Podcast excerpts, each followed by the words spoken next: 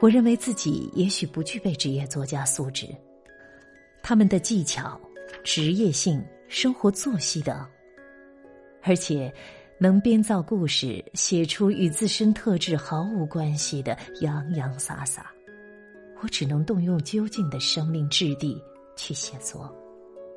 这种写法无疑是大胆、裸露、危险、赤诚的，也容易招致是非。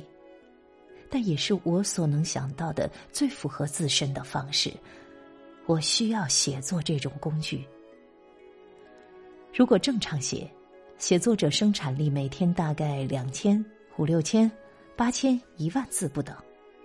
过一万字就不可能，基本是五六千字。构思一部作品有极限，过二十万字也不容易。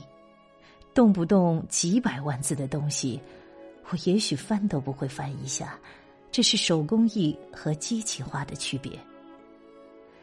有些作者是喷涌式的，文字中能体验到勇猛、充沛、自由、颠倒；有些是工笔，仔仔细细描各种细节与情绪。一些欧洲作者乐于此道，但如果像我这般常年读经论，最终文字。会趋向简洁节制。正常理性的作品能看到思维的痕迹纵向发展，并且有逻辑判断。置换引起境界之后，一颗露珠被当成一个坛城，所有细微展示出它内部奥秘。句子出来的意象是这个人彻底融化与一切连通。